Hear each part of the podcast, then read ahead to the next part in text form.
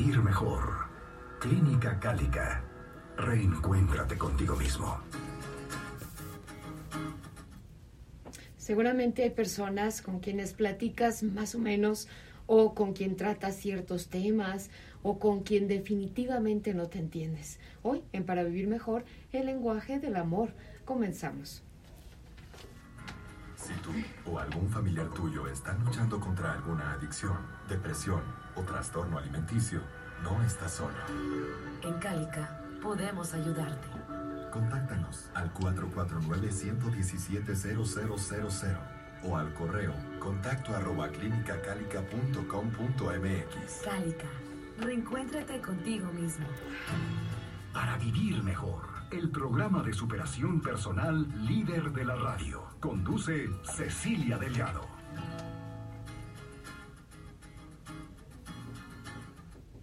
Hola, ¿qué tal? Buenas tardes y bueno, ya estamos a mitad de semana y espero que estés disfrutando muchísimo tu semana, que estés disfrutando muchísimo tu día.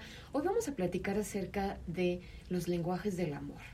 ¿Te has preguntado alguna vez esto? ¿O alguna vez has estado tratando de hablar con alguien y dices o terminas diciendo, pues parece que hablábamos en chino porque no nos entendíamos?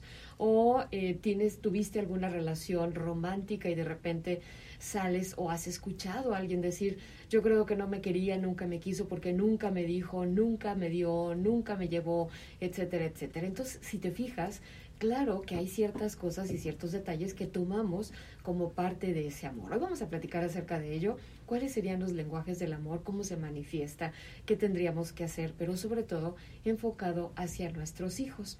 Hoy nos acompaña la psicóloga Lili Escoto Villavicencio de Desde el Corazón. Lili, bienvenida, buenas tardes. Hola Ceci, buenas tardes, muy contenta de estar aquí compartiendo y pues muy emocionada porque ya se acerca San Valentín. Sí, claro. Yo soy muy romántica y muy así que me encantan esos rituales y cositas. Entonces quería traerles este tema para que lo platicáramos el día de hoy de los cinco lenguajes del amor. Por supuesto, y este, bueno, el mes, el mes del amor por excelencia, febrero. Y, y, claro, ¿verdad? Y esto lo puede aplicar usted con todo el mundo, pero platícanos primero, Lilia, ¿qué te refieres cuando nos hablas de los lenguajes del amor? Sí, Ceci, mira, esto de los lenguajes del amor son los códigos o la manera en las que tu hijo te va a entender y va a expresar el amor, ¿sí? O sea, es su lenguaje. Y esta teoría fue desarrollada por el doctor Gary Chapman, autor de, de, libros, y él plantea esa teoría de los cinco lenguajes del amor en la pareja, pero después se da cuenta también con sus propios pacientes y personas que iban a sus conferencias que al aplicarlo con los hijos también era el mismo principio de descubrir cuál es el lenguaje del amor de los niños. Entonces es, es esto, ¿no? Es esta manera en la que tú entiendes el amor, lo recibes, entiendes el mensaje y lo expresas también.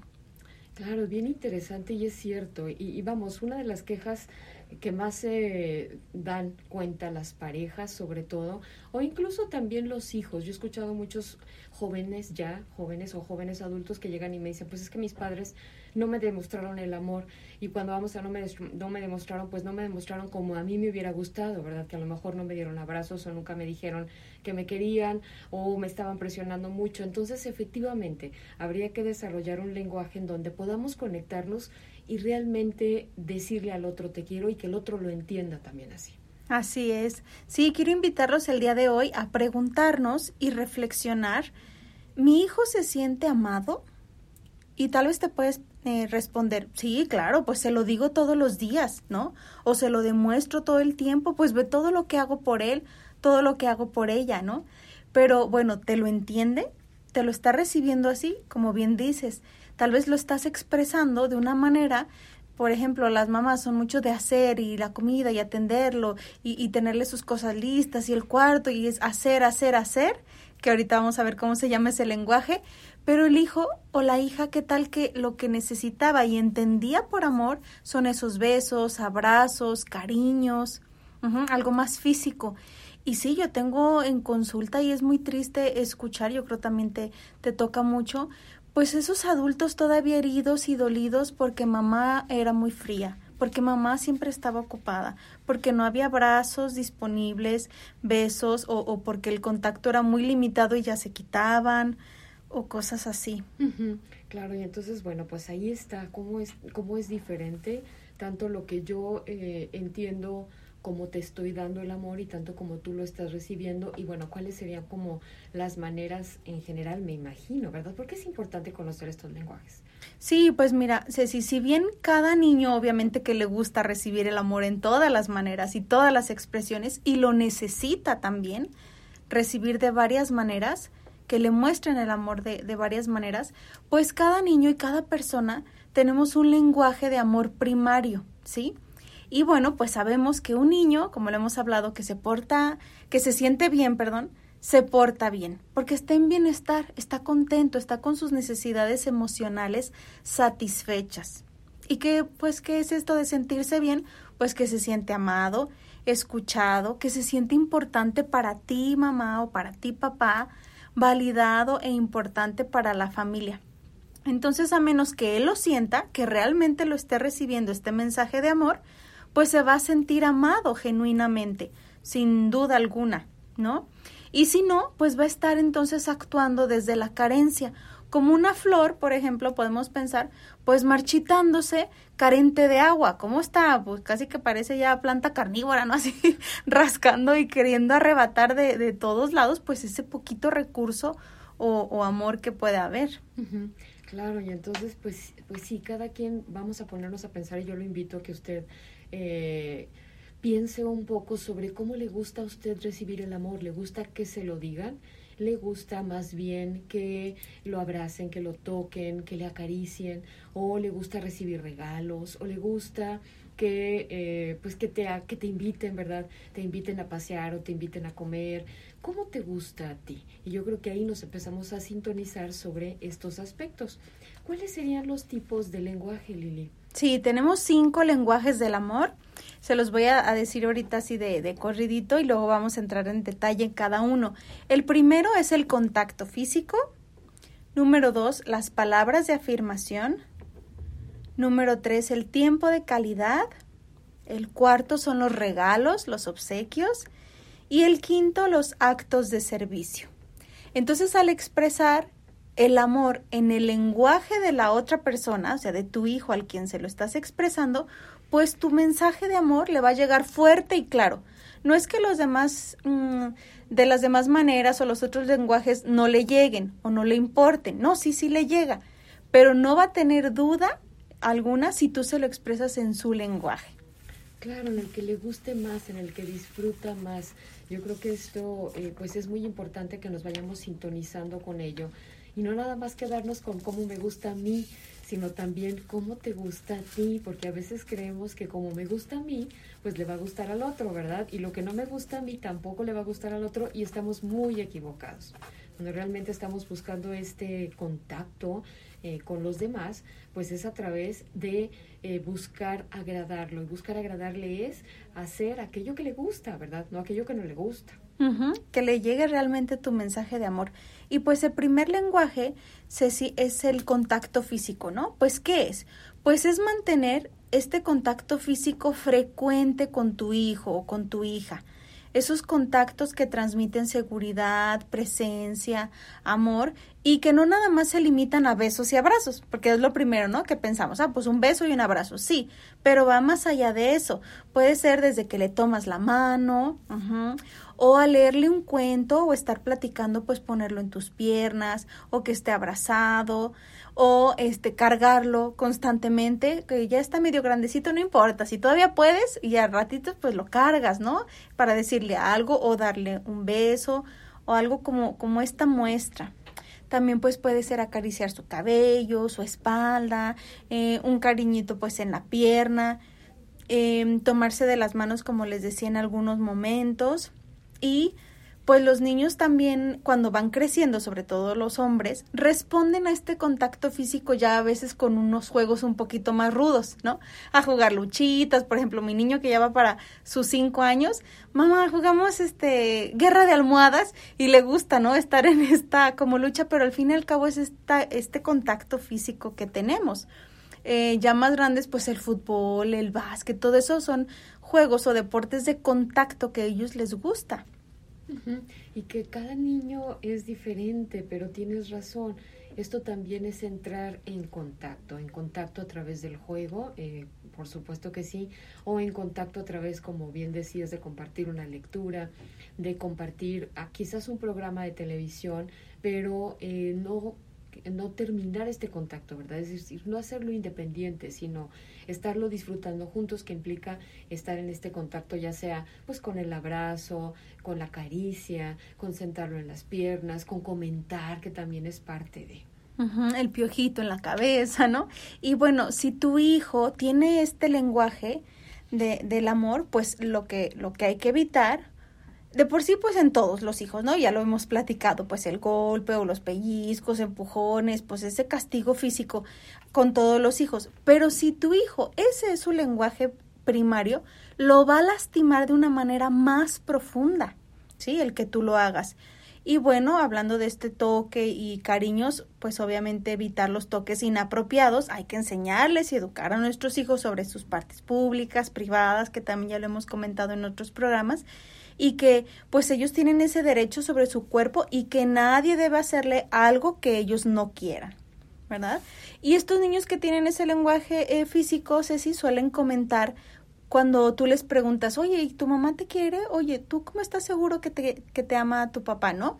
Pueden contestar cosas como, sí, es que mi mamá me ama porque me abraza, me abraza mucho o porque me da muchos besos. Entonces en sus respuestas podemos detectarlo, ¿no? Claro. Es, eh, bueno, y, y, sería válido como preguntarle a ti qué te gustaría más, que te abrace más o que te diga más, eh, y el niño eh, podría contestarlo, digamos. Sí, así es. Em, en esta parte de, de, preguntarlo también nos va a dar mucha información porque puede decir como de, sí, yo pienso que sí me ama, me lo dice, pero es que casi no me abraza y me gustaría que me abrazara más. Entonces como que sí me lo imagino, creo que sí, pero no hace tanto esto. Entonces eso ya te está dando información y no te mm, pongas triste o no te tómalo como algo bueno. Ah, mira, esta información me va a ayudar a demostrarle en su lenguaje. Claro, como algo que puedes implementar dentro de, eh, pues de lo que a él le agrada, porque también habrá otros ahorita dices, bueno, me da muchos besos, pero hay quien llega y dice, guácala, me llenaste de baba y no me gusta y entonces limpian el cachetillo y ya este, entonces bueno, ya nos vamos dando cuenta o cómo les gusta, ¿verdad? También, porque luego papás o mamás muy juguetonas que también les gusta hacer algunas travesurillas y al niño no le gusta, entonces bueno, tampoco, eso no se trata tampoco de molestarnos, ¿verdad? Exactamente, y hay que respetarlo, ¿sí? Si no le estamos mandando el mensaje de que los demás tienen derecho sobre él o ella por ser más grandes, por ser más fuertes o por lo que sea, y, y no, ese derecho y ese respeto es a todos, a chicos y grandes, así tenga dos años o tenga quince o tenga veinte, ¿verdad? Claro, claro. Y bueno, pues nos debemos preocupar mm, por descubrir el lenguaje del amor de otro, porque es como si tuviéramos una pareja que pues habla ruso, y pues nosotros hablamos español y bueno, pues alguno de los dos para que surja esa relación o él aprende español o tú ruso o que mejor que los dos vayan aprendiendo el idioma de cada uno.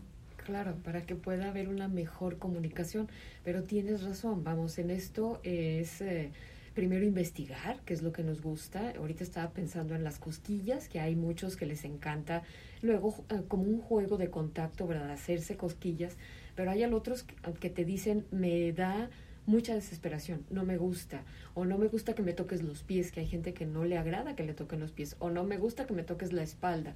Entonces, bueno, vamos viendo en dónde sí es permitido, en dónde no es permitido, y acabas de decir algo importantísimo, Lili, este respeto, ¿verdad? Este, el decir, eh, yo voy a respetar lo que tú me dices, porque también así te vas a hacer respetar cuando alguien más llegue y quiera tocarte eh, y que tú no lo permitas y puedas sentirte con esa fuerza de decir no.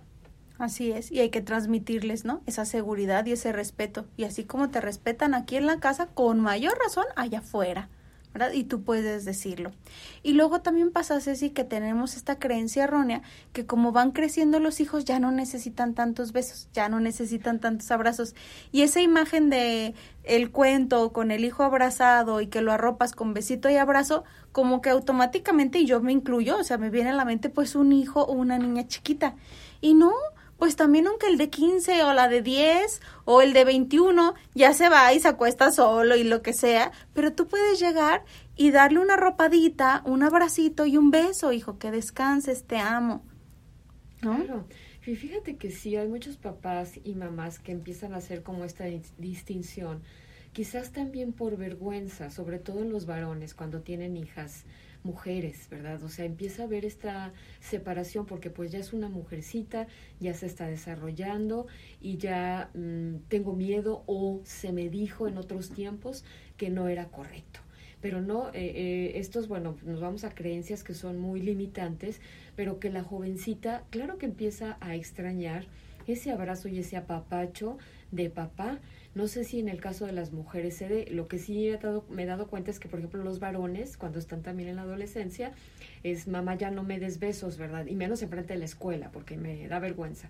Pero entonces he escuchado a muchas mamás que les dicen, bueno, ¿qué te parece si antes de dar la vuelta a la esquina o antes de llegar te despido y entonces está de acuerdo? Es decir, claro que me gusta. No me gusta que me vean mis compañeros, este, porque me van a decir que soy un niño pequeño, pero no nos deja de gustar.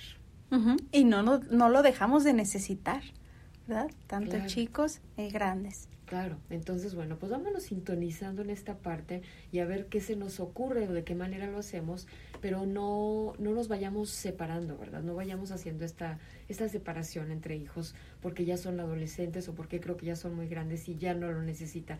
Claro que sí o porque es hombre o porque es mujer. Entonces, porque es hombre, pues lo abrazo menos y es más el, el empujón o el chocar la mano lo que sea. Bueno, no, no porque esté mal, pero no por eso vamos a quitar lo otro. Y que pasa mucho esta, ¿no? Este estigma de porque es mujer, sí lo sigo haciendo y porque es hombre, pues no. Claro, por supuesto. Y entonces, bueno, pues estarnos en, en este caso sintonizando. ¿De qué manera? Bueno, nos habías dicho que hay maneras en las que no...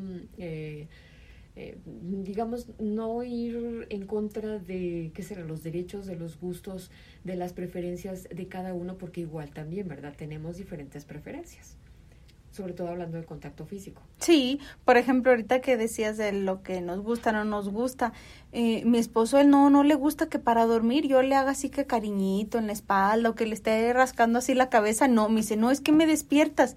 Y yo al revés, yo, si me haces mucho mejor, me duermo más rápido. O a veces no me puedo dormir, es como, ay, hazme cariños, ándale, porque me quiero dormir rápido. Y entonces, y él, por ejemplo, que ya se estaba quedando dormido, y yo de repente lo acaricio, no, es que ya me espantaste el sueño. Y me dice, yo te hago, pero no me hagas porque no me gusta, me lo espantas.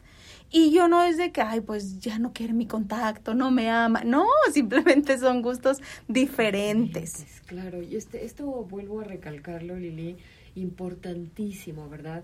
No se trata de que ya no quiere lo mío, sino qué es lo que le gusta al otro. Recuerden eso, muy importante, porque a veces sí nos llenamos la cabeza de ideas erróneas y aquí la cuestión es si yo te amo pues yo voy a hacer lo que a ti te gusta no lo que a mí me gusta sino lo que a ti te gusta porque esa sería como la idea del complacer y del amor Quédate con nosotros, seguimos platicando con Lili Escoto Villavicencio. Hoy estamos platicando sobre los lenguajes del amor. Regresamos enseguida.